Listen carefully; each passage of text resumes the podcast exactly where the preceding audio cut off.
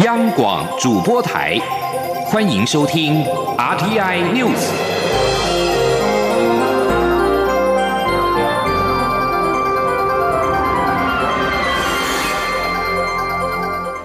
听众朋友您好，欢迎收听这节央广主播台提供给您的 RTI News，我是张顺祥。针对台湾跟所罗门群岛的外交关系，蔡英文总统十四号表示，台所关系确实面临挑战，但我方持续跟所国各界沟通，努力的巩固两国关系。总统特别表示，台所外交关系牵动整个印太地区，所以此区域的民主国家都很关注此事。请央广记者王兆坤的采访报道。蔡英文总统在台湾基督长老教会嘉义西门教会受访表示，所罗门群岛与台湾有很长的邦谊，双方合作计划很多也很密切，政府会持续与所国各方沟通。总统说：“虽然在现在呃有一些挑战啊，但是我们还是尽全力哦，来跟所罗门群岛的各方来沟通啊。那这个呃跟所罗门群岛的外交关系也会。”牵动这个印太呃地区的关系哦，那所以在这个地区的民主国家都很关注这件事情哦，所以呃我们能够，我们还会持续的呃努力呃来呃巩固我们跟呃说我们群岛的外交关系。关于媒体报道学者蔡金树在中国遭羁押的问题，总统表示，他要利用这个机会呼吁国人进入中国时要注意人身安全。因为法治国家对基本人权的保护，我们已经都很习惯。但进入中国地区时，必须要特别小心这些事情。至于相关个案，陆委会及海基会都会持续掌握相关情况，也会提供亲友必要协助。目前最重要的优先处理原则是当事人的人身安全及他们相关权益的保障。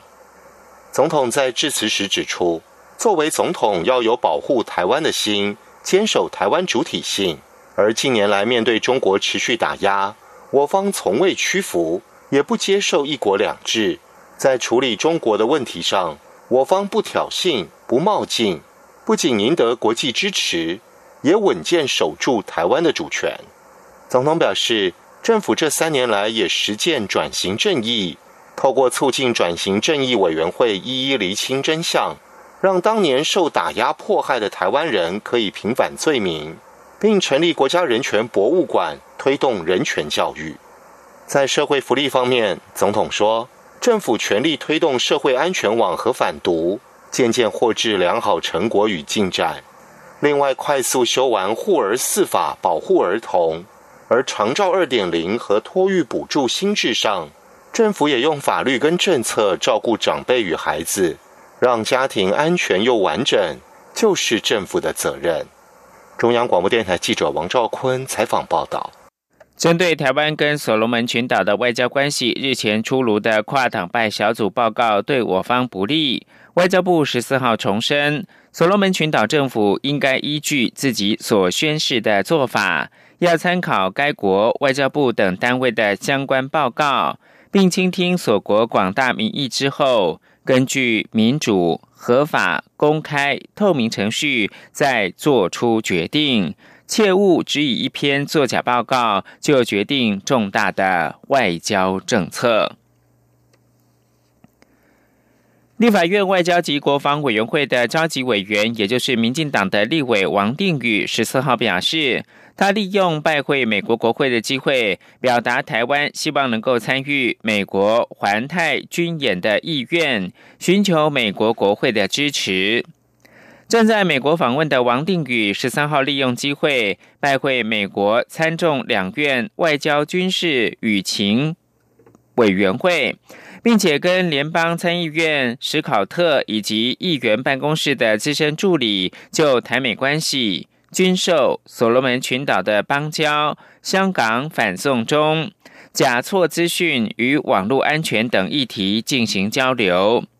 王定宇十四号受访时表示，他首先向国会表达谢意，感谢美国国会的支持，也希望日后能够进一步在维持印太地区的和平稳定跟繁荣共同的合作。他同时也向国会表达，希望已经通过的《台湾旅行法》、年度国防授权法能够尽快落实，实现现役将领、国安高层、部会首长互访等等。王定宇也向美国国会提到，台湾希望能够参与美国环太平洋军事演习的意愿。媒体报道，国建国造多波折，国造巡防舰延宕。海军司令部十四号回应，巡防舰案是科研案，发展过程当中会受到技术的限制、输出许可或者是物料来源等因素的影响，可能延宕是无法避免的。中科院在此方面已经尽力克服。海军十四号表示。造舰案预算的编列是依据敌情威胁、作战需求、国防预算额度跟战力优先等级来定定，规划为军事投资跟科研案，其中科研案是前瞻未来作战需求的建案。海军表示，新一代的巡防舰就是科研案，发展过程当中会受到技术的限制、输出许可或者是物料来源等因素影响。可能延宕是无法避免，中科院在这个方面已经尽力的克服。针对目前的造舰规划，海军也表示，目前执行各种造舰的规划，共计有前舰国造、快速布雷艇、两栖船坞运输舰、沱江后续舰等等。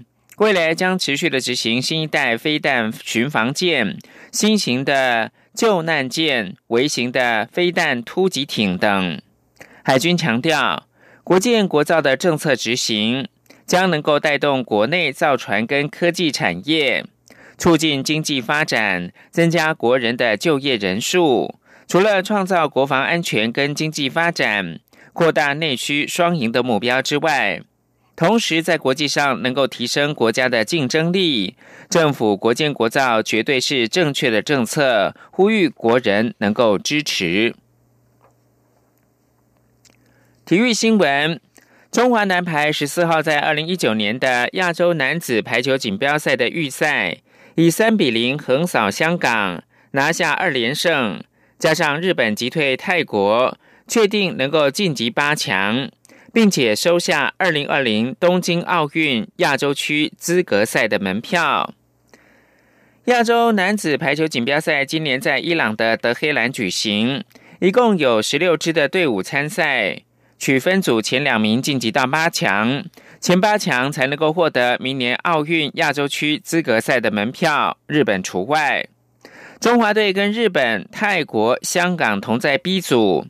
这次以印尼亚运成员为班底，由旅日好手陈建真、电眼双胞胎刘宏敏跟刘宏杰等人领军。中华队十三号以三比一弃走泰国之后，十四号再以二十五比十一、二十五比十、二十五比十七横扫香港。由于日本在晚间以二十五比十九。二十五比二十二十五比十三击败了泰国，中华队跟日本同样是二连胜，提前确定晋级八强，奥运亚洲区资格赛的门票也因此入袋。而二零一九亚洲杯的射箭赛第三站暨世界排名赛十四号在菲律宾进行最后一天的赛事。台湾的小将许燕桦跟王绿云、翁义婷夺下女子复合弓团体赛的银牌。菲律宾站比赛当中，中华队二银一同坐收。许燕桦十四号，并且跟张浩勋搭档，也获得了男女混双的铜牌。再加上张荣佳、叶玉琛。高家平十三号夺得女子反曲弓团体赛的银牌，中华队一共是拿下了两银跟一铜。二零一九亚洲杯射箭赛前两站分别是在泰国的曼谷跟台北，第三站则是在九月八号到十五号在菲律宾的克拉克市举行。由于二零一九年东南亚的运动会将于十一月三十号开幕。这次的比赛，同时也是东南亚运动会射箭比赛的测试赛。美国总统川普七号突然宣布取消原定跟阿富汗民兵组织，也就是塔利班领导人以及阿富汗总统甘尼的秘密高峰会，为终结十八年来阿富汗战争。美国与塔利班已经进行一年多来的谈判，眼看即将到手的和平，却瞬间的似乎是化为泡影。这个事件再度显现川普多变的性格，美国的威信也再次受损。请听杨明娟的专题报道。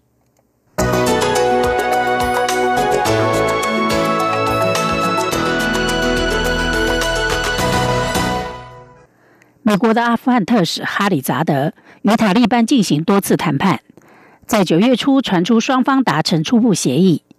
让结束阿富汗战争露出曙光。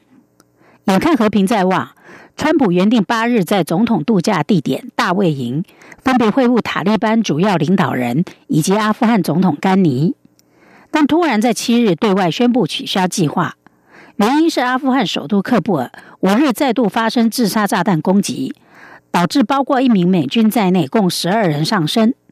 塔利班已承认发动这次攻击。塔利班边谈边打的做法，彻底惹怒了川普。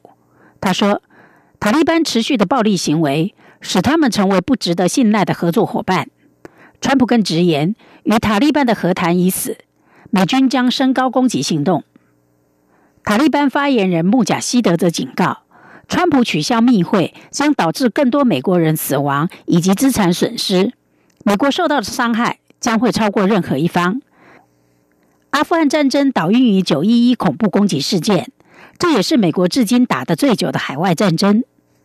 二零零一年九月十一日，宾拉登领导的盖达组织对美国发动连串恐攻，劫持客机撞毁纽约世贸中心的两座大楼，导致近三千人丧生。当时宾拉登藏匿在由塔利班控制的阿富汗，美国要求交出宾拉登，遭到塔利班拒绝。于是，在九一一事件后一个月，发动阿富汗战争，许多国家也加入了这项反恐行动。塔利班政权很快垮台，但并未因此销声匿迹，而是逐渐恢复势力，扩大对社会基层的渗透。川普急于从阿富汗战争脱身，派出特使与塔利班协商。在过去一年间，双方历经了九回合谈判，终于谈妥和平协议草案。根据草案。美国将在一百三十五天内从阿富汗撤军五千人，关闭五个军事基地，以此交换塔利班切断与盖达等恐怖组织的关系，避免这些恐怖组织利用阿富汗作为攻击美国和盟友的根据地。塔利班也承诺将与阿富汗政府展开和平谈判，但如今川普取消密会，已经让和平协议能否成功蒙上阴影。美国能否顺利从阿富汗撤军也产生疑问。川普宣布与塔利班的秘密会谈，震惊全球。批评者认为，川普再度展现他无法预测的招牌性格，而代价则是削弱美国的威信。川普上任后，刻意展现前所未见的姿态，愿意与美国的敌人会谈，不但三度与北韩领导人金正恩召开高峰会，公开表达愿意会晤伊朗领导人，还邀请塔利班会谈。终结越来越不得人心的阿富汗战争，是川普急于取得的政绩，但因为好大喜功、仓促行事，最终还是使和谈触礁。任职于威尔逊国际学者中心的前资深总统幕僚米勒认为，川普照例不透过特使或国务卿，而是亲自主导，凭直觉做事。米勒质疑川普是要召开一场虚荣的峰会，让自己成为注意的焦点。智库美国进步中心资深研究员卡土里斯说：“很难找出川普的策略带来单一外交政策成就。除了个人善变性格之外，似乎没有任何共同线索或哲学可以左右他的做法。”卡图里斯说：“川普这种作风让为他工作的人受挫。这些人致力于促进阿富汗和平协议，或取得与北韩或伊朗的协议。”卡图里斯认为，川普善变的作风。导致美国也成为无法预期、反复无常的国家。其他国家则对美国的话打折扣，甚至影响目前美国取得的任何进展。角逐民主党总统提名的联邦参议员克罗布查指出，川普把外交政策当成某种游戏节目，包括中国、俄罗斯，全世界都在看。他们将发现我们没有一贯性，这会产生弱点。结束美国在阿富汗的战争，一直是川普锁定的目标。如果达成这项成就，将有助他明年顺利连任。但这个临时起意的计划，最后却也在一念之间取消。《纽约时报》指出，整个事件充满川普任内风格，包括野心勃勃追求大目标，不断挑战前任总统做不到的事，推翻惯例，朝令夕改，以及幕僚内斗。得来不易的阿富汗和平协商若破局，未来恐怕很难再启动。以上专题由杨明娟编辑播报，谢谢收听。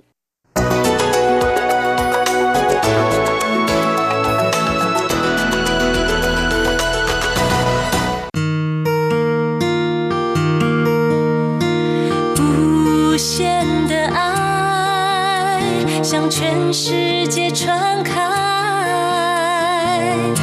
永恒的关怀来自他。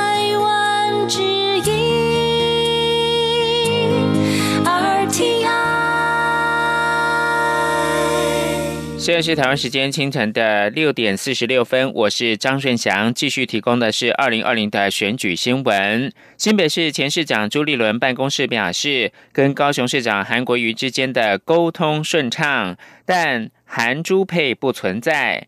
韩国瑜十四号晚间受访时重申，两个人沟通顺畅。记者追问是否有韩朱配，他没有正面的回答。朱立伦办公室十四号表示，朱韩二人没有沟通不顺畅，但韩朱配不存在。朱立伦十四号受访表示，初选结束当天就向韩国瑜表达，二零二零一定会帮忙，不要位子的立场，强调国民党要团结胜利。韩国瑜十四号晚间受访表示，跟朱立伦的沟通管道非常的顺畅。记者追问副手搭档是否有韩珠配的可能，韩国瑜没有正面回答。媒体问到，除了太平洋岛国所罗门群岛传出外交危机，现在友邦海地也可能生变的看法，韩国瑜表示，政府说现在是二十年来经济最好、国际上空间发展最好、最棒的时刻。但事实上，一个接着一个断交，已经证明民进党不光是经济很差，外交也差。希望台湾人民擦亮眼睛，二零二零重新检视民进党。韩国瑜在十四号到台中走访了二十一间的公庙。韩国瑜的副手至今没有决定，党内日前抛出韩朱配。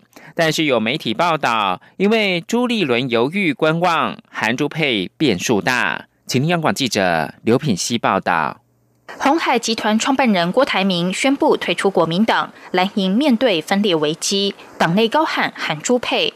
不过，媒体报道，国民党总统参选人韩国瑜找新北市前市长朱立伦搭档，进度停滞不前。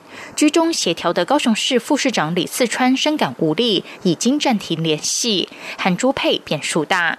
朱立伦十四号出席活动，会前被媒体询问是否有可能韩朱配，他表示，在党内总统初选结束七月十五号当天，他与韩国瑜见面，就已经表达二零二零一定帮忙，不要位子。他已重述过很多次，韩国瑜也很清楚。他七月底也参加国民党全代会，为韩国瑜加油。日前访美回台访日之前，也与韩国瑜通电话，两人谈及对美关系以及大家如何团结胜选。十三号，韩国瑜也与他通电话，互道中秋快乐。朱立伦说，他与韩国瑜的沟通管道很顺畅，希望过程中不要用不存在的事情一直攻击他，总不至于骂完马英九之后要来骂朱立伦吧。他说：“所以大家所提到的这些都是没有存在的，也没有发生的事情。那没有存在、没有发生的事情，来造成韩市长的困扰，造成来攻击朱立伦，我觉得都是不必要的。今天我们国民党需要的是大家能够团结胜利，呃，总不至于说骂完马英九之后要来骂朱立伦吧？朱立伦强调，透过媒体放话造成双方或是国民党的纷扰，都非他与韩国瑜所期待。国民党目前最需要也最重要的是团结胜选。央广记者刘品熙在台北的采访报道。针对外界质疑政府施政作为有可能债留子孙，蔡英文总统十四号表示，明年政府编列的是平衡预算，岁入岁出一样。这是二十二年来第一次显示政府是非常谨守财政的纪律，不会再留子孙。总统表示，政府照顾社会上需要照顾的人，像是长照二点零的预算，从他接手时的五十亿元，明年成长为四百亿元。政府提供托育补助。减轻年轻人负担，补贴年轻人租屋津贴，也是为了让年轻人没有后顾之忧，专心的为前途打拼。总统强调，过去三年多努力，像是盖房子打地基一样，地基打好再逐层盖，盖出一栋漂亮、合用又坚固大楼。另一方面，总统表示，今年台商回台投资累计迄今超过了五千八百亿元，国家融资的额度一直在增加。他有信心，台湾是一个非常有竞争力、非常好的投资地方。现任联经总编辑胡金伦出生马来西亚吉隆坡，在台湾从事编辑工作长达十七年之久。从大马文青到台湾出版社的总编辑，胡金伦的文学启蒙与人生最精华的时期，都跟台湾文学息息相关，也为台湾读者打开面向世界的重要一扇窗。请央广记者江昭伦的专题报道。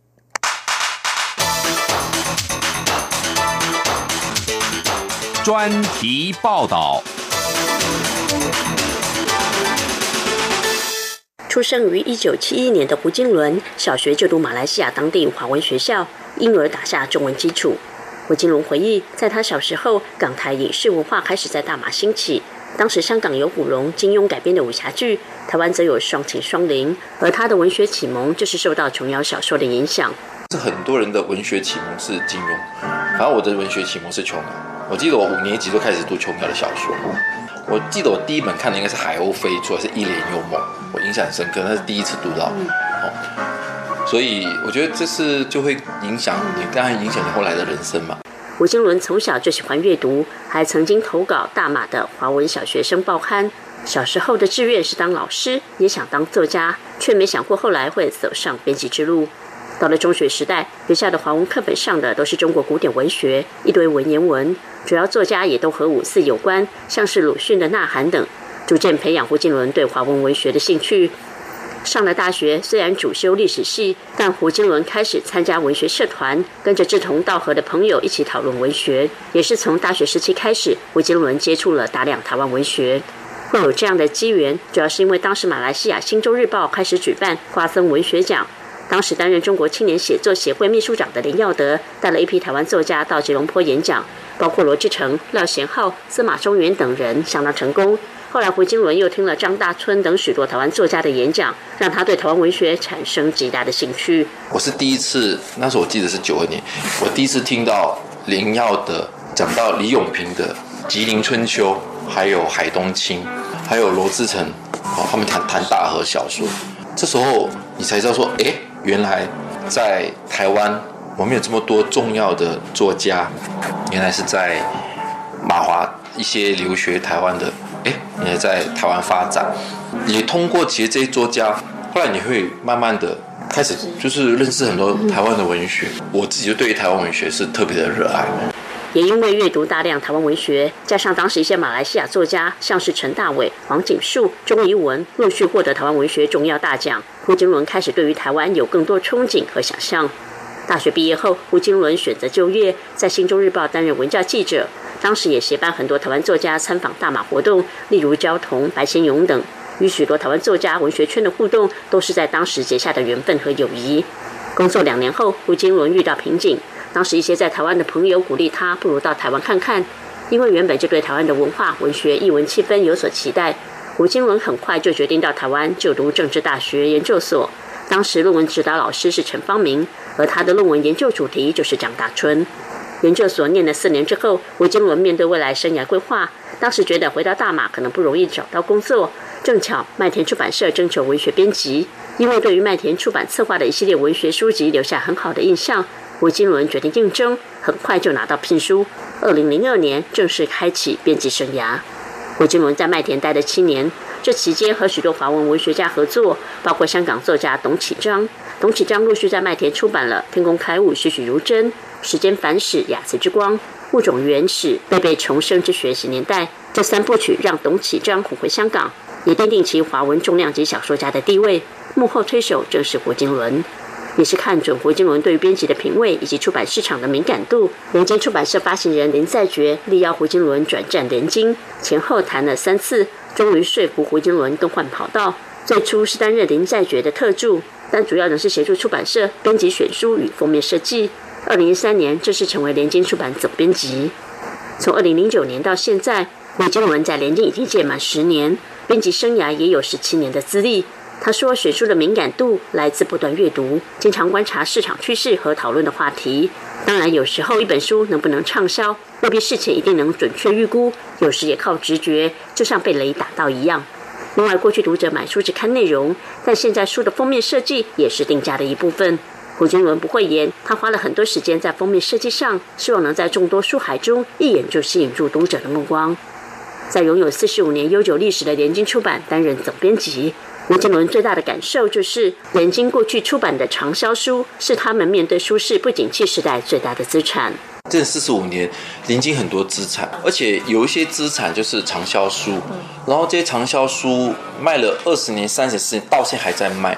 对啊，那你想，那个像魔戒卖了百万册，都卖百万册以上的，灵山有三十万本。我记得超过三十万，呃，千江有六十万本。我记得以前千江流水千这种这类型书一年可以再版六千本。我觉得这是联经的一个很稳的基础。当然，拥有马来西亚华侨身份以及在东南亚的人脉，也帮助胡金伦在开拓出版类型上有更多元的思考。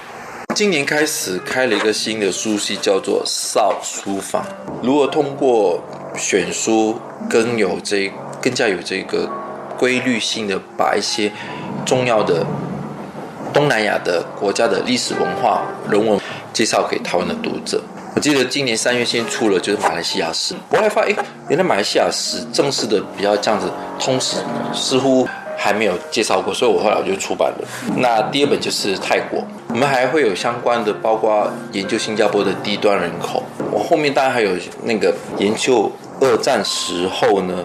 新马这地方有很多慰安妇，它是一个很重要现象。那我们也会做，它是一个历史研究，但是这些书非常经典，值得你去介绍。吴金文始终认为，编辑工作是一个非常繁琐的过程。作为出版社的总编辑，他也必须考虑在纸本书式微的时代，推动电子书、有声书，让出版 IP 活化，为出版社开拓新时代读者群。但无论大环境怎么变化，胡金伦始终认为，兼顾市场的同时，有些理想性的书，即使未必能立竿见影获得市场反应，但一定要坚持，因为这是累积出版社品牌的重要基础，也将对社会产生深远的影响。中国面台记者张昭伦台北怎么报道？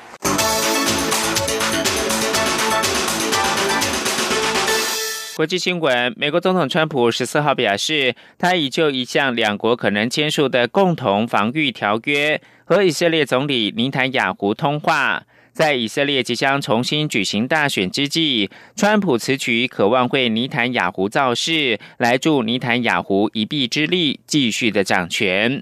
在五个月前的选举当中，尼坦雅胡虽然自称是胜选，但是没有能够筹组一个联合政府。而根据民调的预测，这次重新大选选情是相当的激烈。